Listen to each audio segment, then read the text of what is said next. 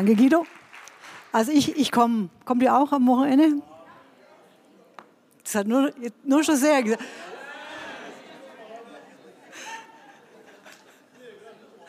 Oh, ich bin so froh, dass ihr da sitzt, wirklich. Wenn keiner Amen schreit, ihr macht es. Das ist echt eine Ermutigung. So, ich habe euch ein Wort mitgebracht. Das lesen wir jetzt. Können wir mal die Bibel aufschlagen? 1. Petrus. 1. Petrus Kapitel 2 ab Vers 1. Lese ich mal vor. So legt nun ab alle Bosheit und allen Betrug und Heuchelei und Neid und alle üble Nachrede und seid begierig nach der vernünftigen, lauteren Milch, wie die neugeborenen Kindlein, auf dass ihr durch sie wachse zum Heil, da ihr schon geschmeckt habt, dass der Herr freundlich ist. Zu ihm kommt als zu dem lebendigen Stein, der von Menschen verworfen ist, aber bei Gott auserwählt und kostbar.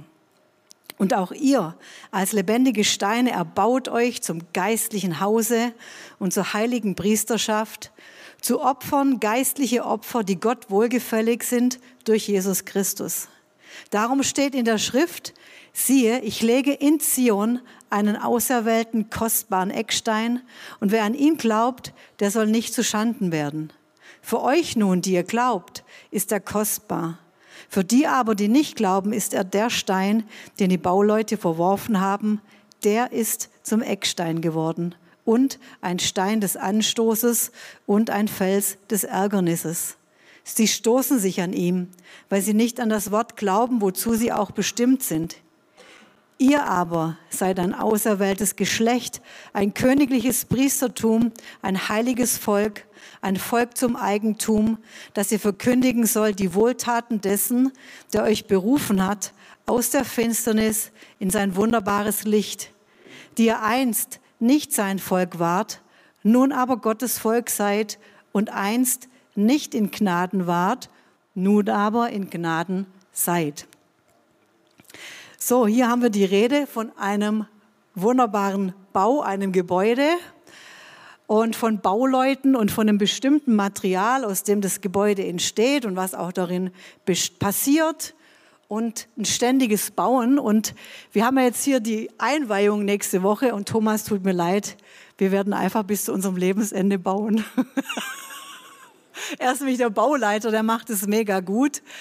Und wenn ihr denkt, dass wir mit der Einweihung fertig sind. Wir werden immer das Reich Gottes bauen. Wir werden immer Bauleute sein. Wir werden immer Architekten sein. Wir werden immer bauen. Und ich möchte mit euch mal diesen Text anschauen. So Luther nennt diesen ganzen Block das neue Gottesvolk. Aber ich möchte mal schauen, was so in die vorne und hinten steht. Und dann werden wir langsam mal so in das Gebäude reingehen. Aber was mir wichtig ist, mal zu schauen, was sind denn da für Leute so in diesem Gebäude. Und bevor ich jetzt mal den letzten Vers mit euch anschaue, möchte ich mit euch mal kurz in den Gebetsabend von Freitag rein, weil das hat ganz viel mit diesem Vers zu tun.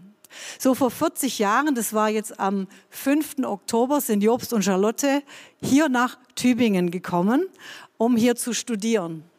Und weil sie einfach ähm, Jesus lieben und weil sie möchten, dass das Reich Gottes gebaut wird, begannen sie einen Gebetskreis Freitagabends zu installieren, der bis heute läuft. Also das Gebet läuft jeden Freitag 40 Jahre schon. Und durch dieses Gebet haben Gudula und ich zum Beispiel, die wir hier in Tübingen aufgewachsen sind, überhaupt mal das allererste Mal von Jesus gehört. Wir kommen nicht aus dem christlichen Elternhaus, viele von euch nicht, aber durch das sind wir zum ersten Mal mit Christen in Kontakt gekommen, wo wir gemerkt haben, da ist wirklich was dran. Die sind einfach anders, wo wir uns überhaupt interessiert haben fürs Evangelium. Wir als Drogenabhängige, als, als Freaks, als total kaputte Leute haben das Evangelium gehört.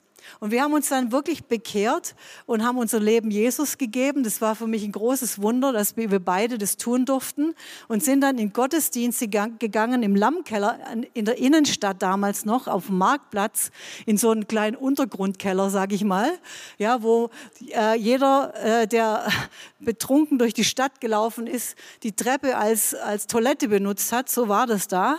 So und dann haben Jobst und Charlotte und das Team jeden, jedes Mal, wenn Gottesdienst war, da geputzt geputzt, die haben ein Buffet aufgebaut und da gab es 14-tägig Gottesdienst für uns.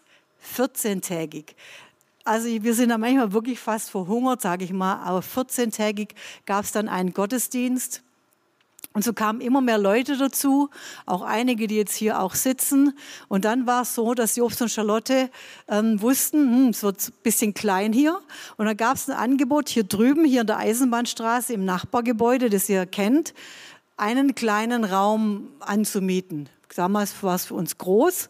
Und sie haben das wirklich gemacht für 4000 D-Mark damals als Student mit BAföG, schon eine Summe monatlich. Und sie haben es im Vertrauen auf den Herrn gemacht. Und so haben wir dort die erste Gemeinde gegründet. Wir haben dort geheiratet. Guido Gudula haben dort geheiratet, noch manche andere. Und dann wurde die Gemeinde größer. Dann haben wir den, die Wand durchgebrochen und ich weiß noch wie heute, als es plötzlich doppelt so groß war, kamen wir da rein und dachten, boah, jetzt ist echt Erweckung ausgebrochen. Und das war für uns ein Riesenschritt. Und dann hat der Herr das gefüllt. Und dann wurde es wieder zu eng und dann sind wir einige äh, hundert Meter weiter, stadteinwärts, haben wir ein altes Gebäude bekommen. Das war eine ehemalige Alkoholvertrieb. Ja, da gab es so eine olle Hütte. Das wurde dann unser Jugendzentrum. Und da daneben haben wir ein riesen Zelt aufgebaut. Damals zuallererst mal ohne Boden. Kannst dir vorstellen, wie kalt es im Winter war.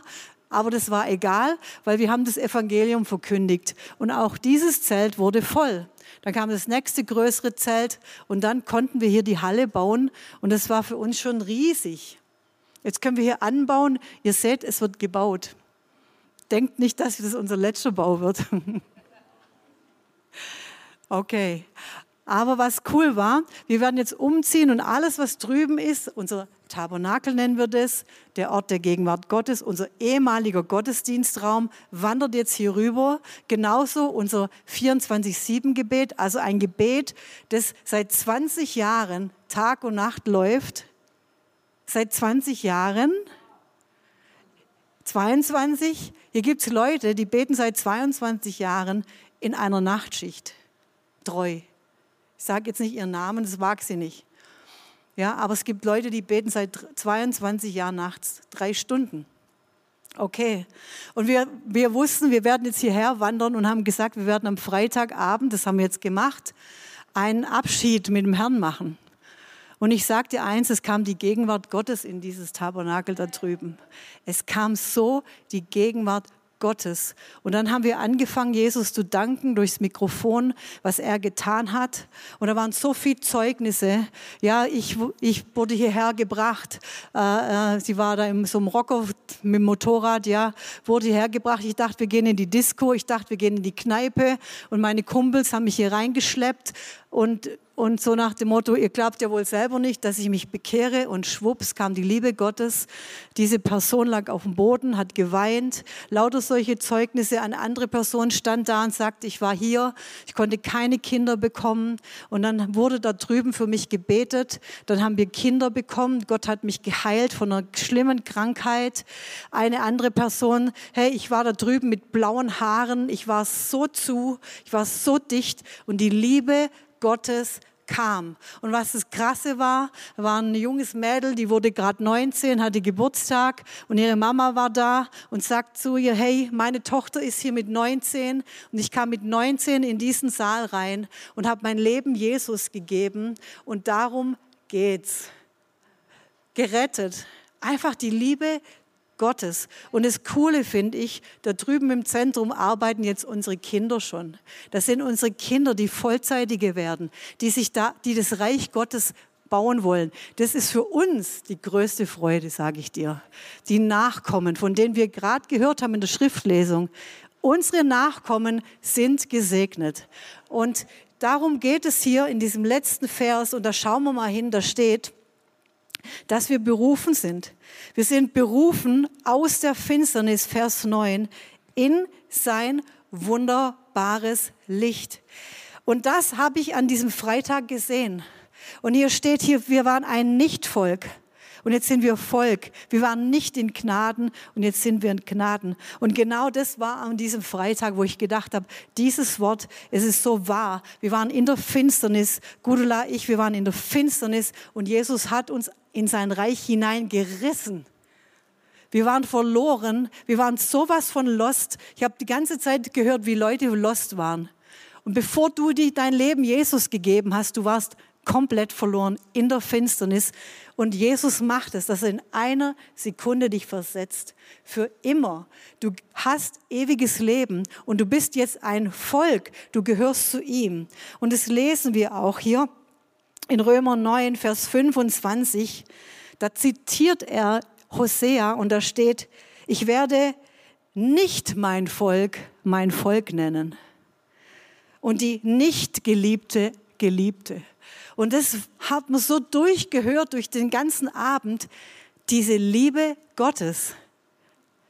Und ihr wisst, ihr kennt es, wenn die Liebe Gottes dich erwischt. Hey, du machst das alles für ihn, alles für Jesus, alles für ihn. Und so war das, ein Zeugnis, ein, ein, wie ein Feuerwerk von, sein, von, von seiner Liebe. Und was du gemerkt hast, das war nicht nur so eine schöne Nostalgie und wir schwelgen jetzt in tollen damals Erfahrungen, was ja immer schön ist. Ich finde es immer schlimm, wenn, man, wenn Ältere immer sagen, ja, früher, jetzt. Und wir wussten, jetzt geht's weiter. Wenn wir das eröffnen, es geht weiter. Es geht weiter. Darum geht's heute hier. Dass Menschen hierher kommen können, dass wir bauen, damit Menschen aus der Finsternis ins Licht kommen. So, jetzt lesen wir mal den Anfang und da steht, so legt nun ab alle Bosheit, allen Betrug, Heuchelei, Neid, alle üble Nachrede und seid begierig nach der vernünftigen, lauteren Milch, wie die neugeborenen Kindlein, auf das ihr zu, wachset zum Heil, die ihr schon geschmeckt habt, dass der Herr freundlich ist. Und das ist genau das, was passiert nach der Bekehrung. Genau das. Sünde ablegen, sich reinigen. Da davor, das ganze Kapitel geht um Heiligung. Weißt du, manchmal sagen ja Leute, ja, müsst ihr denn so leben? Wir wollen so leben. Ich will die Sünde loswerden. Ich hatte hier eine Tätowierung, da war ein Drache drauf. Ja, das war dann noch nicht so schick wie heute. Tätowiert sein, das war asozial, das waren nur Kriminelle und Drogenabhängige. Ich habe mich bekehrt und ähm, dann lese ich in der Offenbarung Satan, die alte Schlange, der alte Drache. Ich will das ablegen. Ich möchte nicht, dass Satan Anrecht hat auf mein Leben. Und die Sünde gibt ihm Anlass. Deshalb legen wir die Sünde ab. Deshalb legen wir die Dinge ab. Und es passiert aus der Finsternis ins Licht. Das passiert an diesem Ort hier. Und das Zweite, ein Hunger nach dem Wort Gottes. Und hier lesen wir, wie ein Neugeborenes, ein Neugeborenes. Und jetzt kommen wir zu was. Vielleicht liegt es daran, dass ich einen Nachkommen habe, nämlich haben Enkel, wir haben einen Enkelsohn bekommen. Und ich dachte, interessant, das Wort Gottes redet von der Milch. Klar, das ist das Wort Gottes, uns klar, die Ernährung, aber von einer Milch, von einem Neugeborenen. Und äh, die frisch gebackenen Eltern hier, die wissen jetzt Bescheid. Aber es ist so, es gibt Muttermilch und es gibt, die ist schon mega dachte, Herr, das ist so toll gemacht, ja. Du hast das ganze Essen immer dabei. Von morgens bis abends, Frühstück, Mittagessen, Lunch, alles Brunch, alles dabei, steril verpackt, wunderbar. Kann sich nur Gott ausdenken, sowas. Und wir wissen, Muttermilch ist mega gesund. Aber da gibt es noch was für die Neugeborenen. Und das ist eine ganz spezielle Milch, die kommt nur am Anfang. Die kommt nie wieder. Und das Krasse ist, die ist bei jeder Frau anders. Das ist nicht äh, Muttermilch XY und die kann man dann so irgendwie herstellen, sondern interessanterweise ändert es sich auch aus welcher Kultur du kommst. Ja, ich sag dir mal, ich, ich lese das da hier mal vor. Das nennt sich Kolostrum, kannst du gerne mal googeln, dass du weißt, ich erzähle dir kein Käse. Kolostrum ist speziell auf das Bedürfnis von diesem einen Kind abgestimmt und auf den Entwicklungsstand. Ist das nicht interessant? Entwicklungsstand. Dann gibt es ähm, genetische Faktoren und Umweltfaktoren bei der Mutter und auch der Infektionsstatus von der Mutter, also das, was die schon alles an Krankheiten durch hat. Und diese Zusammensetzung unterscheidet sich jetzt bei jeder Mutter, wie die, diese Milch ist. Und die fanden heraus, zum Beispiel, afrikanische Mütter haben mehr Enzyme, die spezifisch gegen die dort existierenden Darmerreger schützen, als in der Muttermilch von europäischen Frauen. Der Herr, wie, wie ist denn der Herr? Wie ist der Herr? Und diese Milch unterstützt das Immunsystem. Es schützt vor Krankheiten. Es, es kleidet die Darmwand aus und schützt das Neugeborene vor Infektionen. Es schützt die Lungen, die Nasen, die Rachenschleimhäute. Uh, da gibt es so viel mehr. Den Darm und so weiter. Und, die, und fördert die Regeneration von geschädigten Zellen. Es wirkt antiviral, entzündungshemmend, unterstützt die Gehirnentwicklung. Du trinkst und dein Gehirn wird entwickelt. Ist das nicht cool? Die kognitiven Fähigkeiten, das heißt, mal umgedingst auf unsere Muttermilch, die wir hier bekommen. Das Wort Gottes, was heißt denn das? Es schützt mich. Ich höre das Wort Gottes. Mein Geist entwickelt sich. Denkst du denn nicht, dass so ehemalige Freaks, was meinst du, was die für ein Gehirn haben? Die Drogen nehmen, die, die Schule schmeißen, eine Olga Kalbakidis, die in Griechenland studiert, auf Griechisch. Ich denke mir, wie geht das? Das, das finde ich ein Wunder.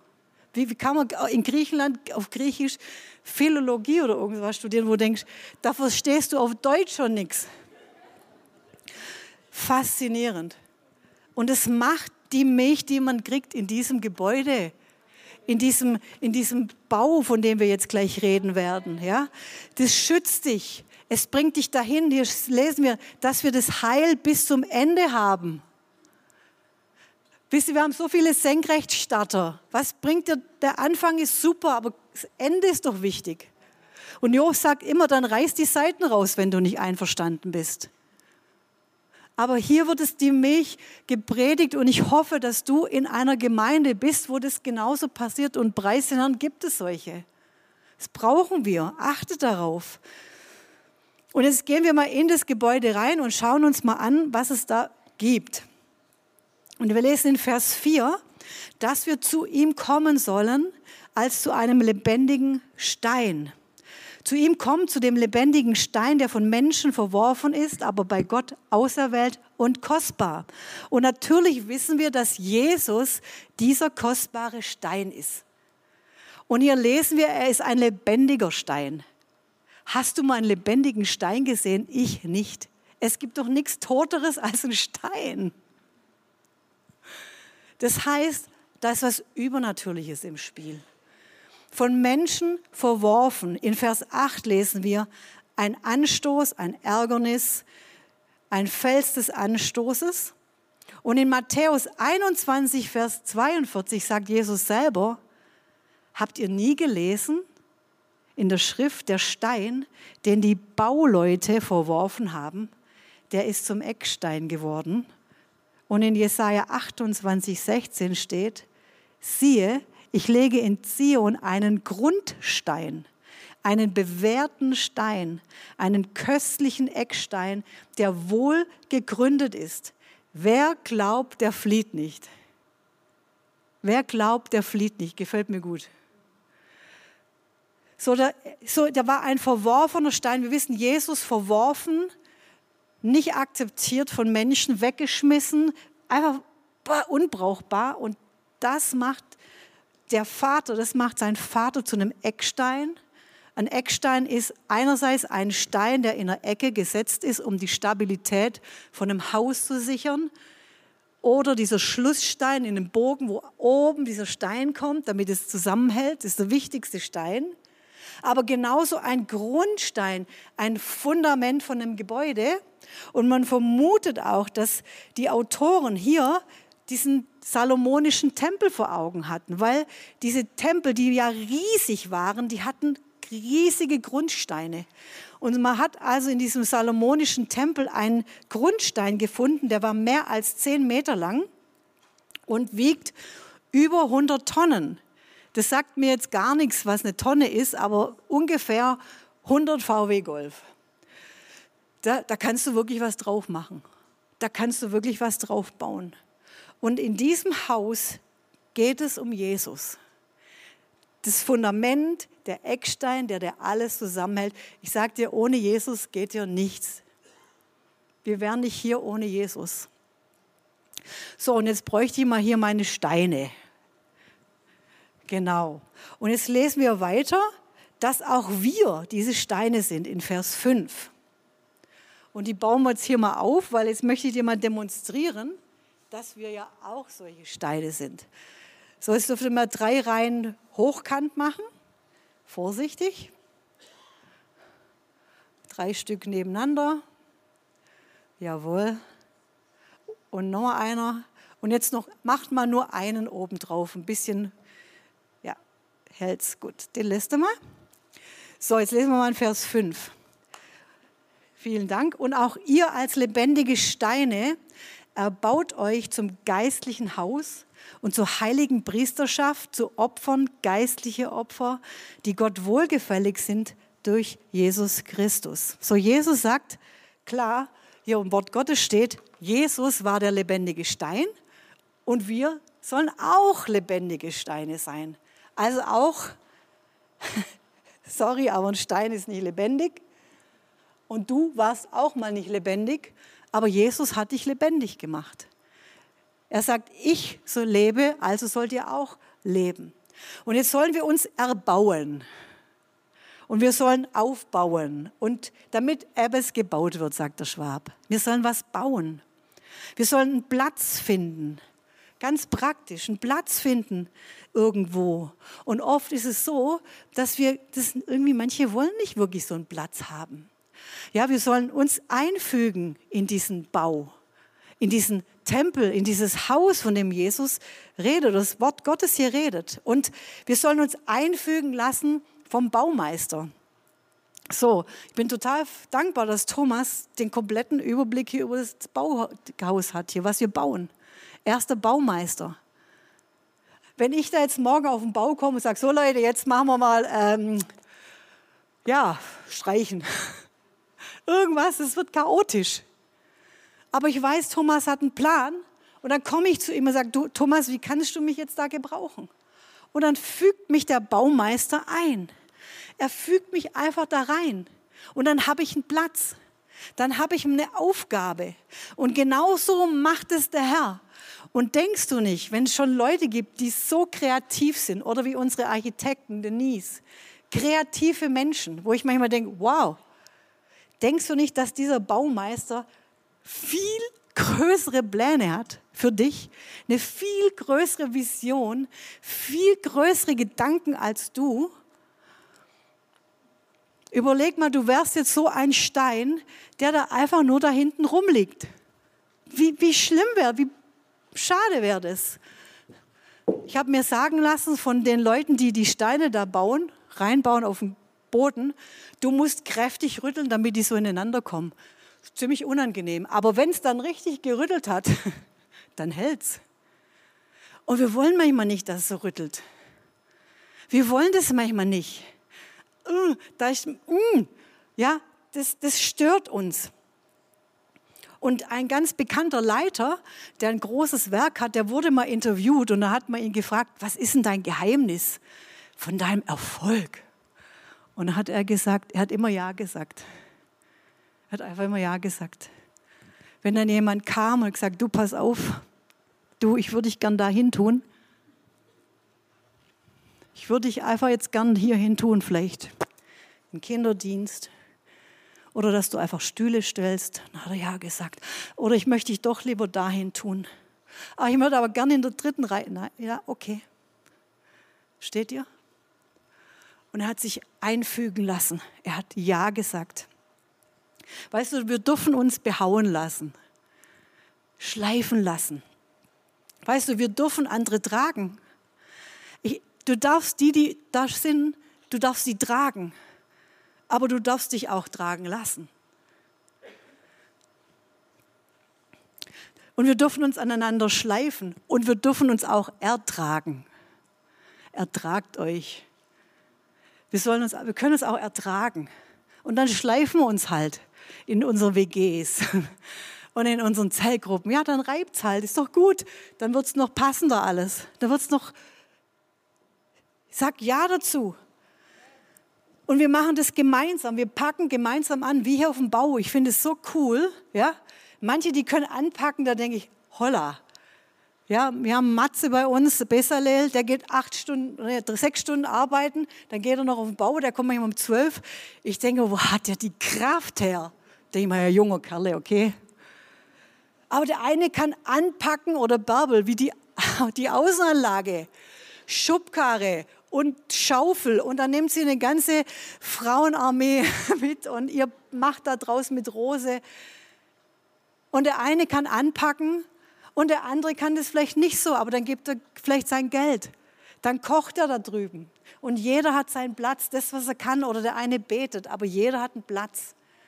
Und vielleicht bist du nicht hier in der Gemeinde, der Herr hat einen Platz für dich. In deiner Gemeinde, er hat einen Platz für dich in einem bestimmten Tempel, Haus. Und wir bauen ein Haus. Wir bauen ein Haus. Und wir machen Platz für andere Menschen.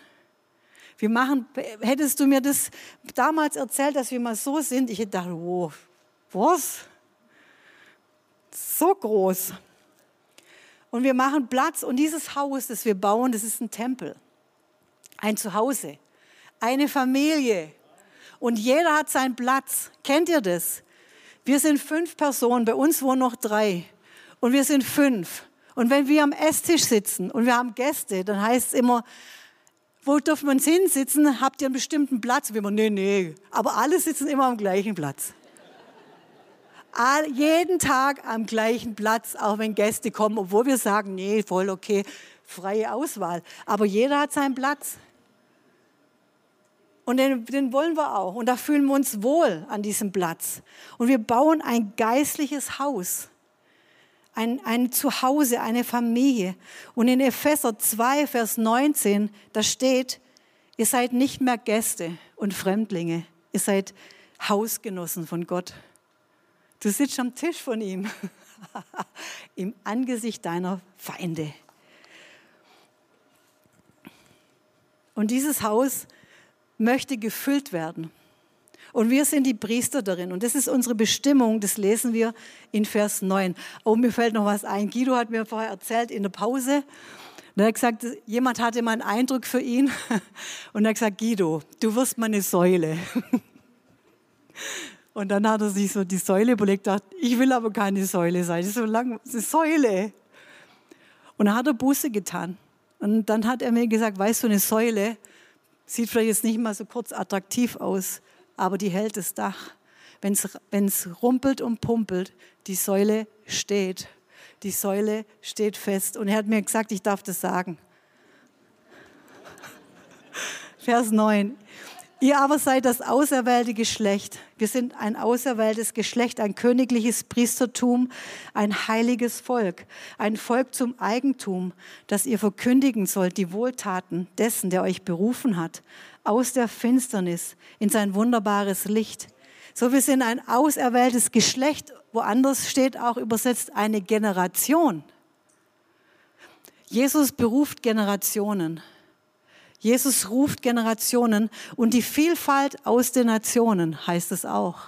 Und wir sind so happy über unsere, wir nennen euch immer Internationals, aber ihr seid so herrliche Brüder, Schwestern, wenn ihr aus anderen Nationen kommt. Und das Haus des Herrn soll voll werden mit Leuten aus anderen Nationen. Das ist die Fülle von überall her und ein königliches Priestertum. Und weißt du, wenn wir Könige sind, dann herrschen wir. Dann sind wir in dem Zustand, wie Jesus, wie der Herr das von Anfang an gedacht hat, dass wir über der Erde herrschen sollen, dass wir regieren sollen. Und das machen wir hier als Priesterschaft. Wir regieren über der sichtbaren, unsichtbaren Welt mit dem Herrn. Und äh, wir sind, wir leben nicht in dieser Welt, weil wir Priester sind. Wir sind abgesondert. Unser Leben ist auf Gott gerichtet. Ich sage immer, wenn du dich bekehrst, dann wirst du zum Alien. Aber ich bin der glücklichste Alien, den es gibt. Ich bin einfach nicht mehr so. Ich bin anders. Und das ist gut. Ich bin ein anderer Mensch. Andere Claudia, abgesondert. Und wir dienen Gott mit Anbetung, mit Opfern. Wir, wir legen unser Leben auf den Altar. Das sind Priester, machen das. Wir beten für Menschen. Und wir sind eine heilige Nation. Weißt du, heilig heißt, oh ja, ihr Heiligen, ja, ja, wieder ihr Christen, ja, seid ihr wieder besonders heilig.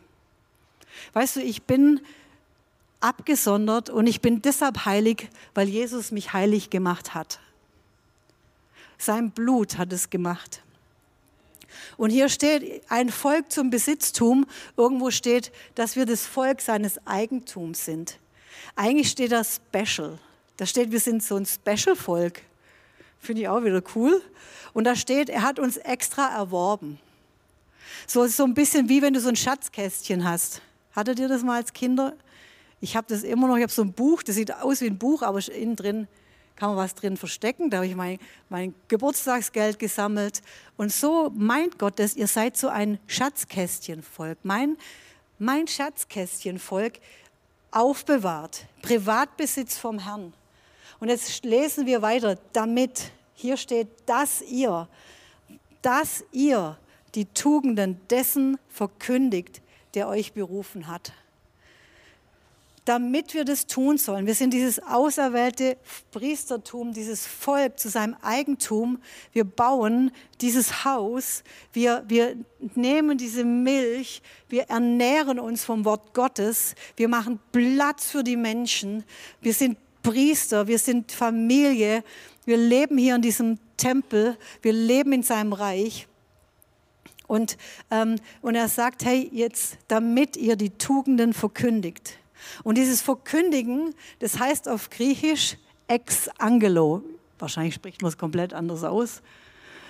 Aber das sind zwei Wörter. Das eine heißt ex. Kennt ihr? Ex und weg. Wirklich, so bedeutet es, so easy. Einfach weg damit, raus. Aber in der Vehemenz. Weg. Weg. Raus. In der Vehemenz. Und dann Angelo, Engel oder Messenger. Jemand, der eine Botschaft hat. Das heißt, vehement die Botschaft raushauen, vehement raushauen, vehement es tun.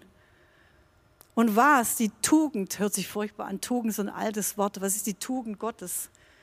Das ist seine Makellosigkeit, das ist seine Schönheit. Das ist das, was die Leute am Freitag erzählt haben, als sie Jesus begegnet sind eine Begegnung mit ihm, das, dann weißt du, was die Tugend Gottes ist. Seine Schönheit, seine Größe, seine Gnade, seine Liebe, wie er ist. Und das sollen wir vehement verkündigen. Ex Angelo sein. Und das sieht man in deinem Leben. Jeder von uns hat ein Zeugnis, jeder kann das sagen, wie ihm die Liebe Gottes begegnet ist. In Jesaja 43, Vers 21, und Bersheva, vielleicht könnt ihr schon mal vorkommen. Jesaja 43, Vers 21 steht: Dieses Volk, das ich mir gebildet habe, sie sollen meinen Ruhm erzählen. Nicht interessant, dass Gott sagt: Ich habe das gebaut, ich habe das gebildet, ich habe euch gerufen, handverlesen, hier in diese Gemeinde, vielleicht in eine andere Gemeinde, in der du bist, dich gerufen, dass du dann eingepflanzt wirst, eingefügt in Lebendiges, nichts Starres, in was Bewegliches, was Spannendes, was Lebendes. Und alles dient auch mit dazu, das zu verkündigen, dass Jesus lebt, dass es ihn gibt, dass er der Retter ist, dass er Gott ist, dass er das Evangelium ist in dem Wort drin die Botschaft. Und ich fand es interessant, mir fiel etwas ein.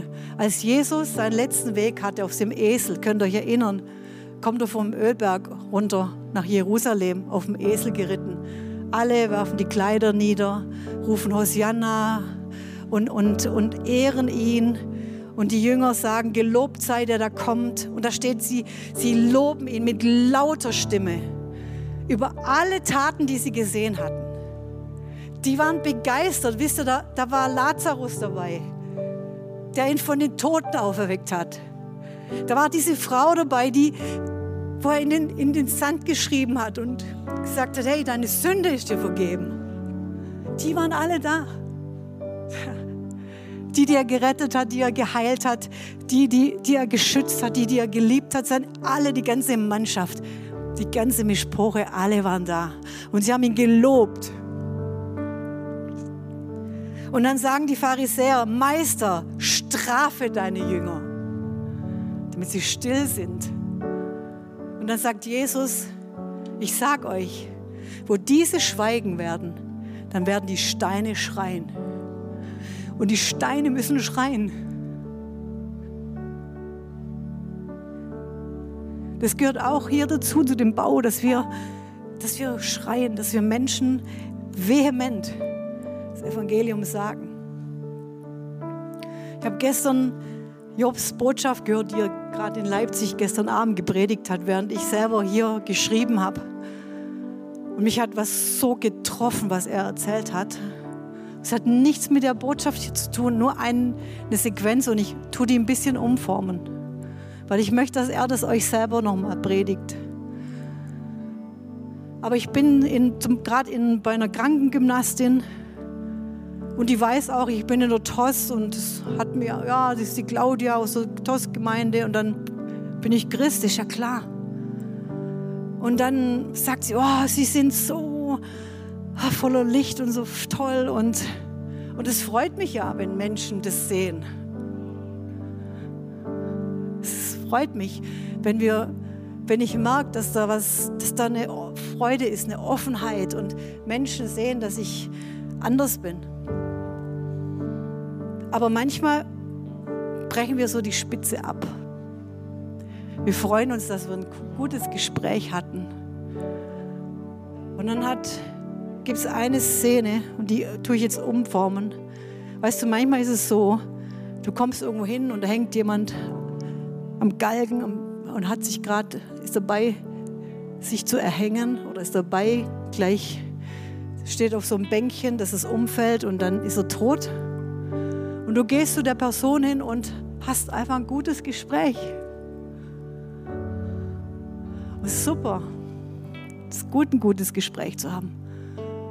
Aber du bist nicht hingegangen, um sie zu nehmen, um den Strick abzuschneiden, um was zu machen, damit diese Person jetzt nicht in die Hölle kommt, stirbt. Und es hat mich irgendwie so getroffen gestern, dass ich dachte, stimmt, gutes Gespräch bringt niemand in den Himmel. Aber mein Zeugnis, das ich von Jesus erzähle, dass er gut ist, dass er Menschen rettet, dass sie das braucht, vehement, vehement, sie zu rufen, das, das möchte der Herr. Und wenn wir nicht schreien, dann schreien die Steine. Aber es muss geschrien werden. Und komm, lass uns einfach so aufstehen. Und wir wollen Jesus anbeten, ihm danken für seine maßlose Liebe und Gnade. Und dann möchte ich dich rufen zu ihm. Heute möchte ich zu ihm rufen.